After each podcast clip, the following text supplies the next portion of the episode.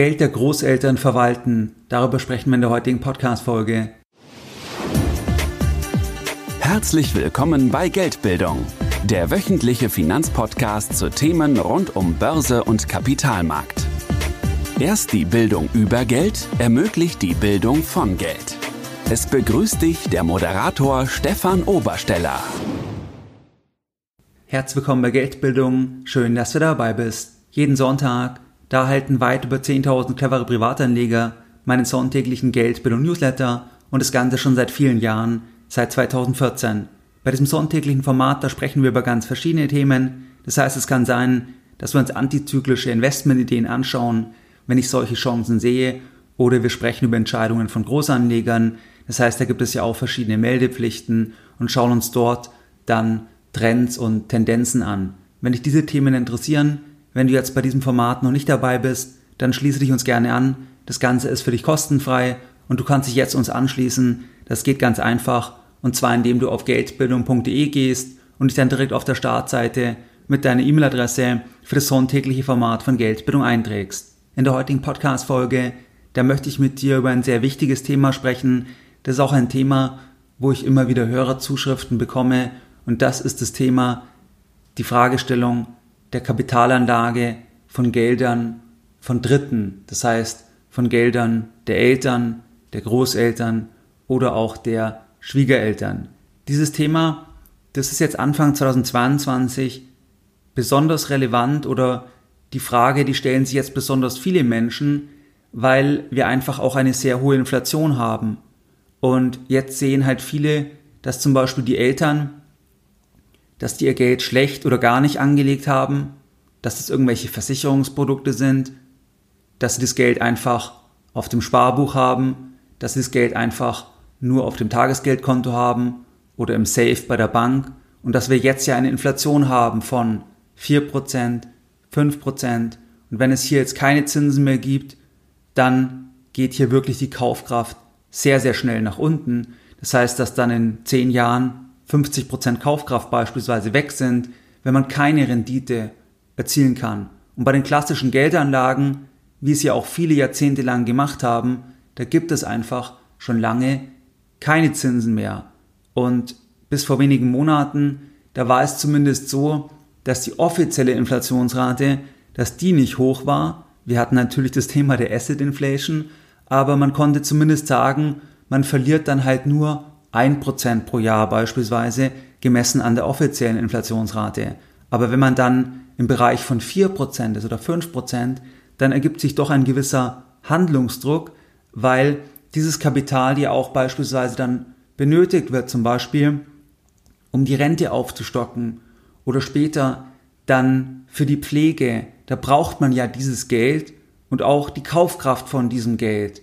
Und wenn man jetzt einfach monatelang jahrelang gar nichts macht, dann kann man hier in große Probleme kommen. Und wenn du das jetzt siehst als Tochter oder als Sohn oder irgendwie in einer Konstellation mit einem engen Verwandten, der dir wichtig ist, dann könnte die Fragestellung aufkommen, dass du jetzt sagst, kann es nicht eine Idee sein, dass du dich um das Geld kümmerst, dass du das Kapital verwaltest. Hier möchte ich mit dir einige Fallstricke teilen. Und zwar ist es einmal die Situation, in der wir uns befinden, dass wir keine Zinsen haben und dass wir eine höhere Inflation haben und dass es jetzt aber so ist, dass kurzfristig, da können nahezu alle handelbaren Anlagen im Preis fallen. Es gibt hier nur extrem wenige Ausnahmen und ähm, ansonsten ist es so, dass es einfach kurzfristig, mittelfristig nicht zwingend einen Inflationsschutz geben muss. Weder bei Gold noch bei Aktien oder bei sonstigen handelbaren Anlagen.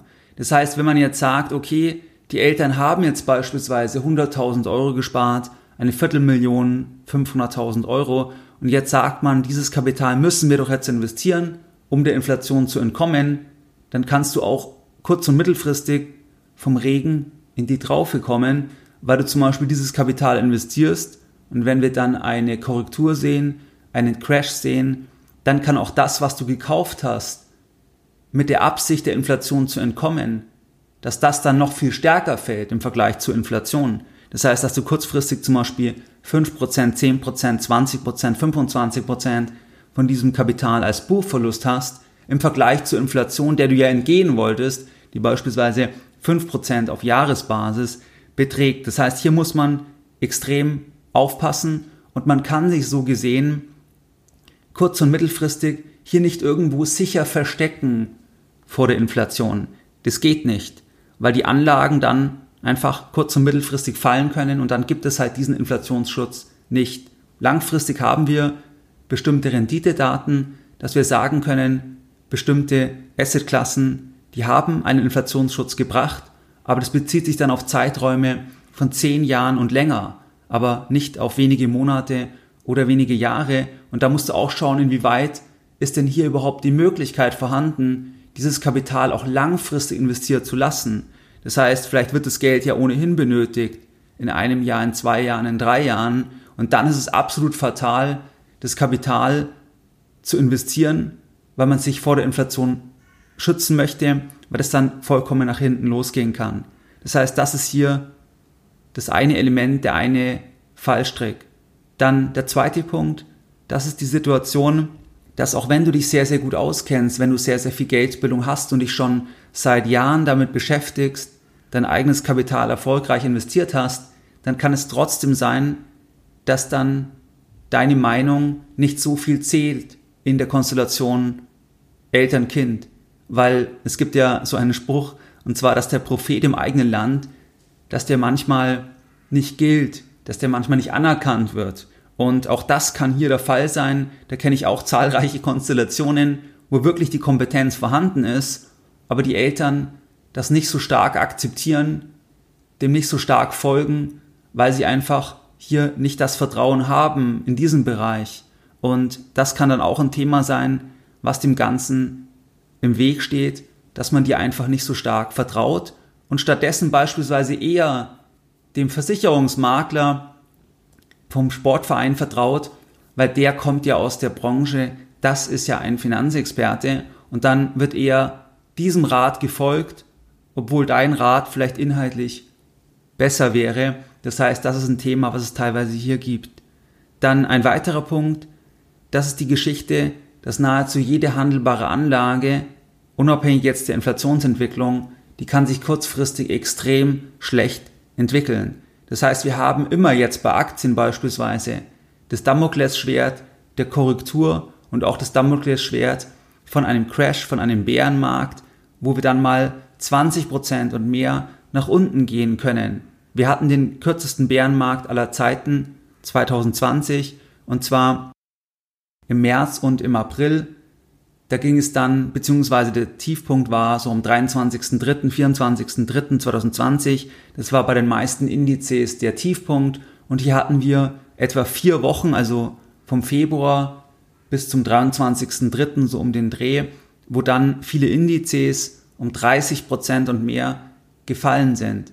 Und so etwas kann immer vorkommen. Nicht unbedingt dann wieder in der gleichen Geschwindigkeit, das war schon einmalig, aber zum Beispiel, dass das dann über Monate sich entwickelt und wir 30, 40 Prozent nach unten gehen, auch bei einem ETF auf einen breiten Markt. Weil teilweise, da lese ich das dann auch, dass dann Menschen ETFs oder einem Index-Investment, dass sie dann hier eine Sicherheit der ganzen Sache zuschreiben, dass die sagen, das ist ja ein konservatives Investment. Also ein ETF auf den MSCI World, ein ETF auf den S&P 500, das ist ja konservativ, weil riskant ist es ja nur, wenn ich Einzeltitel kaufe. Und dem ist natürlich nicht so. Das heißt, ein Index kann 30, 40, 50 Prozent fallen. Es kann Jahre dauern, bis sich ein Index wieder erholt. Nach der Dotcom-Blase, da hat zum Beispiel der S&P 500 auch mal über zehn Jahre eine negative Rendite abgeworfen. Das heißt, selbst wenn du dann zehn Jahre gewartet hattest, selbst dann warst du noch im Minus. Das heißt also, ein Indexinvestment kann massiv unter Druck kommen über Monate, über Jahre und es gibt hier keine garantierte Rendite und es ist kein risikoarmes Investment in dem Sinne. Das heißt also, der Situation musst du dir bewusst sein und dann könnte es auch die Beziehung insgesamt belasten. Das heißt, wenn dann zum Beispiel die Eltern sehen, jetzt ist das Ganze um 10%, 20% nach unten gegangen, dass die das dann nicht so toll finden und auch wenn du das erklärst, wie man das sehen muss, wie man da vorgehen kann, dass es vielleicht sogar eine Kaufchance dann sein kann, dann kann es halt trotzdem einfach die Beziehung belasten. Gegebenenfalls könnten auch im Nachlassfall auch Vorwürfe kommen von anderen Erben beispielsweise, wenn dann gesehen wird, okay, hier ist das Depot von 500.000 Euro auf 400.000 Euro gefallen, das ist ja deine Schuld, weil du warst ja da ähm, verantwortlich, du hast dich ja da um das Kapital gekümmert. Auch das kann dann ein Problem sein. Und oft ist es so, in die andere Richtung wird es dann teilweise nicht so honoriert, wenn es dann steigt. Also wenn du dann zum Beispiel, keine Ahnung, aus einer Viertelmillion 500.000 dann gemacht hast bei der Anlage der Gelder von den Eltern beispielsweise, dann kann es auch sein, dass dann zum Beispiel andere in der Familie das überhaupt nicht honorieren, dass sie ja dann auch etwas davon haben im Nachlassfall, sondern dass es einfach als selbstverständlich angesehen wird. Deswegen, das ist dann ein gewisses Spannungsfeld. Jetzt folgt eine kurze Unterbrechung der heutigen Podcast-Folge mit einer Werbung. Der Sponsor der heutigen Folge, das ist Clark, dein digitaler Versicherungsmanager. Es ist hilfreich, die wirklich wichtigen Versicherungen zu digitalisieren und hier auch den Papierkram zu reduzieren, in den Griff zu bekommen und auch eine Überversicherung zu erkennen. Dabei hilft dir Clark. Gibt es etwas, das dir so wertvoll ist, dass du es möglicherweise überversichert hast? Was könnte das sein? Das könnte beispielsweise im Bereich deiner Gesundheit sein, wenn du mehrere Zusatzversicherungen hast und auch hier kann dir dann Clark helfen, dass du diese Überversicherung erkennen kannst und dann auch deine Kosten senken kannst. Komm mal Clark, das bedeutet, dass du dich optimal deiner Situation entsprechend absichern solltest und Über- oder Unterversicherungen vermeidest. Mit der kostenlosen App von Clark, da kannst du ganz einfach solche Einsparpotenziale aufdecken oder Versicherungslücken schließen. Mit der kostenlosen Clark-App, da hast du alle deine Versicherungsverträge in einer App, ganz einfach und ganz ohne Papierkram. Die Registration erfolgt in nur wenigen Klicks und zwar über die App oder über die Webseite. Nach der Anmeldung, da kannst du auch bestehende Verträge dann in die App hochladen. Clark gibt jetzt allen Podcast-Hörern von Geldbildung einen Amazon-Gutschein von bis zu 30 Euro. Wie kommst du an den Gutschein? Einfach die Clark-App runterladen oder direkt auf die Webseite gehen, clark.de für Deutschland oder goclark.at für Österreich und bei der Registrierung den Gutscheincode Geld eingeben. Wenn du eine bestehende Versicherung hochlädst, dann sicherst du dir einen 15 Euro Amazon-Gutschein. Bei zwei Versicherungen, da sind es 30 Euro. Wenn du bereits Kunde bei Clark bist, dann kannst du auch selber Geld verdienen, indem du die App weiterempfiehlst. Und zwar ist es so, dass dich und die Person, der du die Clark-App empfiehlst, erwartet dann einen 50-Euro-Bonus, wenn eine Versicherung über Clark abgeschlossen wird. Die Teilnahmebedingungen und alle Infos, die sind in den Show Notes. Dann der nächste Punkt, die Lebensumstände, die können sich auch verschieben. Das heißt, das Kapital wird plötzlich dann doch benötigt. Und dann kann aus dem Buchverlust, da kann dann auch ein realer Verlust werden, weil das Kapital benötigt wird. Und die Lebensumstände können sich einfach, gerade auch im Alter, auch kurzfristig sehr stark verändern. Beispielsweise durch eine schwere Krankheit, dass dann sehr viel Kapitalbedarf vorhanden ist, durch irgendwelche privaten Zuzahlungen, die Krankenkassen zahlen ja auch viel nicht oder im Pflegebereich oder weil man die Wohnung, weil man das Haus umbauen muss. Das heißt also, hier ist ja immer auch ein Stück weit eine Unsicherheit. Was wird der Kapitalbedarf genau sein? Und das musst du ja auch dann reflektieren, diese Unsicherheit in deiner Anlagestrategie, dass du auch den Wert dann nominal abrufen können musst. Und du nicht unbedingt immer sagen kannst, 15 Jahre, 20 Jahre, es macht überhaupt nichts, wenn es Geld, wenn es stark schwankt, das Vermögen, weil du einfach hier auch diese, diese Unsicherheit hast, ähm, dass sich die Lebensumstände verschieben können. Dann der nächste Punkt, dass auch sein kann, dass zum Zeitpunkt der Anlage, da wird alles bejaht, da wird gesagt, sehr, sehr gut, vielen, vielen Dank, genauso machen wir es. Und wenn es dann doch schlecht läuft, dass du dann der Buhmann bist. Wenn es dann gut läuft, bekommst du vielleicht nicht die Anerkennung, aber wenn es schlecht läuft, dann bekommst du die rote Karte. Und auch das kann dann wieder ein Problem sein. Dann, was auch wichtig ist, dass man aufpassen muss, dass du reflektieren musst, ob du dich jetzt nicht überschätzt. Das heißt, ob du wirklich hier geeignet bist, ob das sinnvoll ist, dass du dich hier um diese Anlage kümmerst, ob die Kompetenz vorhanden ist, auch ähm, in turbulenten Marktphasen oder ob du dich überschätzt, beispielsweise auch, weil wir aus einem langen Bullenmarkt kommen. Und hier muss man dann auch überlegen, ist es wirklich das Richtige, in dieser Konstellation sich dann um das Kapital zu kümmern. Das heißt, das sind einige Fallstricke, einige Herausforderungen. Und jetzt möchte ich noch ein paar Hinweise geben, einfach auf Basis meiner Erfahrung. Und ich kenne es ja in vielen, an vielen Beispielen, genau hier diese Situation der Geldanlage von Geldern von Familienmitgliedern.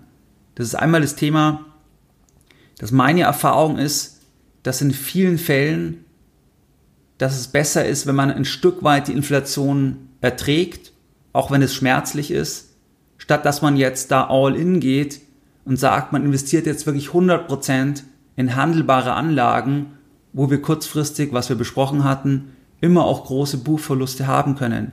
Die Inflation ist unsichtbar, das macht die Inflation auch gefährlich, aber die Menschen reagieren nicht so sensibel darauf. Das heißt, wenn die Inflation 5% ist, dann bleiben ja 10.000 Euro 10.000 Euro. Oder 100.000 Euro 100.000 Euro. Das heißt, hier gerät man dann nicht so in Erklärungsnot, weil man ja das gar nicht sieht. Auf der anderen Seite, wenn du die 100.000 Euro, wenn du die in verschiedene ETFs investierst und aus 100.000 werden dann 70.000, dann sieht man das und dann kommst du in Erklärungsnot. Das heißt also, dass man hier die Risiken, dass man die nur in ganz, ganz kleinen Schritten anheben sollte. Das ist zumindest meine Erfahrung, dass es in vielen Fällen besser ist und lieber, dass man die Inflation ein Stück weit dann erträgt. Dann der zweite Punkt, dass am Ende des Tages, da ist nur dein eigenes Geld, was auf deinen Namen läuft, das ist deine Verantwortung. Es ist also sehr, sehr löblich, dass du auch willst, dass andere, dass die ihr Kapital richtig anlegen, sinnvoll anlegen, vor allem Menschen, die dir wichtig sind, aber am Ende, das ist dann nicht ganz abschließend deine Verantwortung. Das heißt, ja, in einer familiären Konstellation kannst du auch finanziell betroffen sein, beispielsweise wenn das Kapital sehr schlecht angelegt wird und dann ist das Geld nicht mehr da im Alter und dann muss man auch zuzahlen, dann unterstützt du auch als Kind finanziell. Das heißt, da bist du dann auch betroffen, wenn das Geld im Vorfeld, wenn Geld vorhanden war, wenn es schlecht angelegt wurde.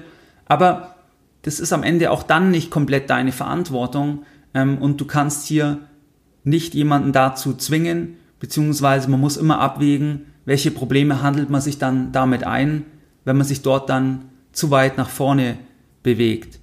Dann der nächste Hinweis, dass meine Erfahrung so ist, dass man wirklich sehr, sehr vorsichtig überlegen muss, welches Kapital kann man wirklich langfristig investieren. Weil kurzfristig kann einfach bei Aktien und bei allen anderen Anlageklassen, da kann alles Mögliche passieren. Natürlich kann man zum Beispiel über Renten Themen ausschließen. Also wenn du jetzt Staatsanleihen hast, die noch ein, zwei, drei Jahre laufen von Staaten mit einer hohen Bonität, dann bekommt man dort nominal das Geld zurück aber man wird auch wiederum kaum oder keine Rendite erzielen, gegebenenfalls sogar eine Negativrendite haben, jedenfalls sicherlich keine Rendite oberhalb der Inflation erzielen können. Das heißt also, dass man sonst ja immer wieder dieses Thema der Schwankung hat und dann, dass man dann lieber sagt, man investiert halt nur 10% von dem Kapital oder nur 20% und das wirklich langfristig, das erklärt man auch, dass die Wahrscheinlichkeit, dass man dieses Geld ja direkt benötigt, dass das ja relativ gering ist, weil man ja noch eine hohe Cashquote hat. Und wenn dann Zahlungen kommen, ein Umbau am Haus, dass man dann ja dieses Geld erstmal verwenden kann. Und man muss dann nicht jetzt hier die handelbaren Sachen verkaufen, wenn die Marktphase vielleicht schwierig ist. Das heißt, lieber nur weniger anlegen und dafür dort mit einer Sicherheit, dass man möglichst langfristig auch investiert sein kann. Dann der nächste Punkt, was auch eine Überlegung sein kann, was oft auch besser und einfacher ist, vor allem auch wenn die Geldbildung sehr unterschiedlich verteilt ist, dass man zum Beispiel das über einen Privatkredit löst.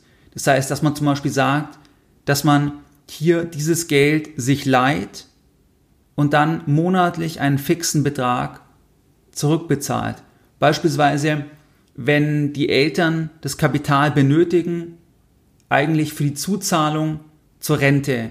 Das heißt, dass man da auch ein bisschen was abschmelzen möchte, jeden Monat weil man das Kapital benötigt. Dann könnte man auch sagen, sie leihen dir das Kapital, sie geben dir einen Kredit und du zahlst dann einfach monatlich eine entsprechende Summe, was dann auch passt, dass sie dann hier ihre Einnahmen haben, dass sie gut leben können. Und du kannst dann dieses Kapital in deinem Sinne anlegen. Und gleichzeitig ist es dann natürlich ideal, wenn du diese monatliche Rate oder die quartalsweise Rate, wenn du die immer auch aus dem Einkommen bezahlen kannst. Wenn das gegeben ist, dann kannst du das Geld ja wirklich in deinem Sinne langfristig anlegen.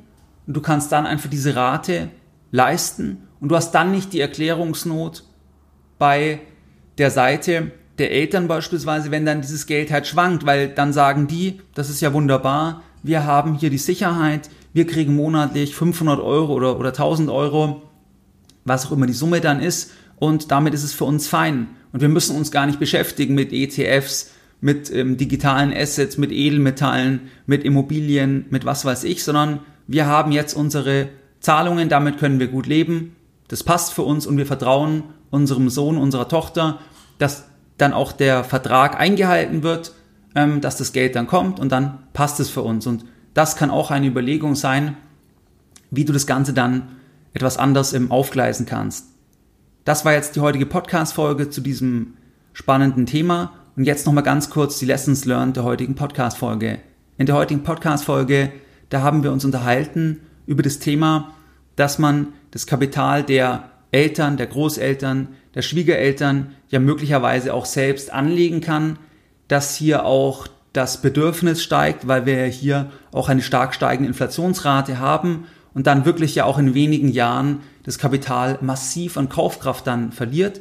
Wir haben einige Fallstricke besprochen, unter anderem das Thema, dass wenn man der Inflation entkommen möchte, dass das kurzfristig immer auch nach hinten losgehen kann, weil es keine Anlage gibt, die einen garantierten Inflationsschutz hat auf wenige Monate oder auf wenige Jahre.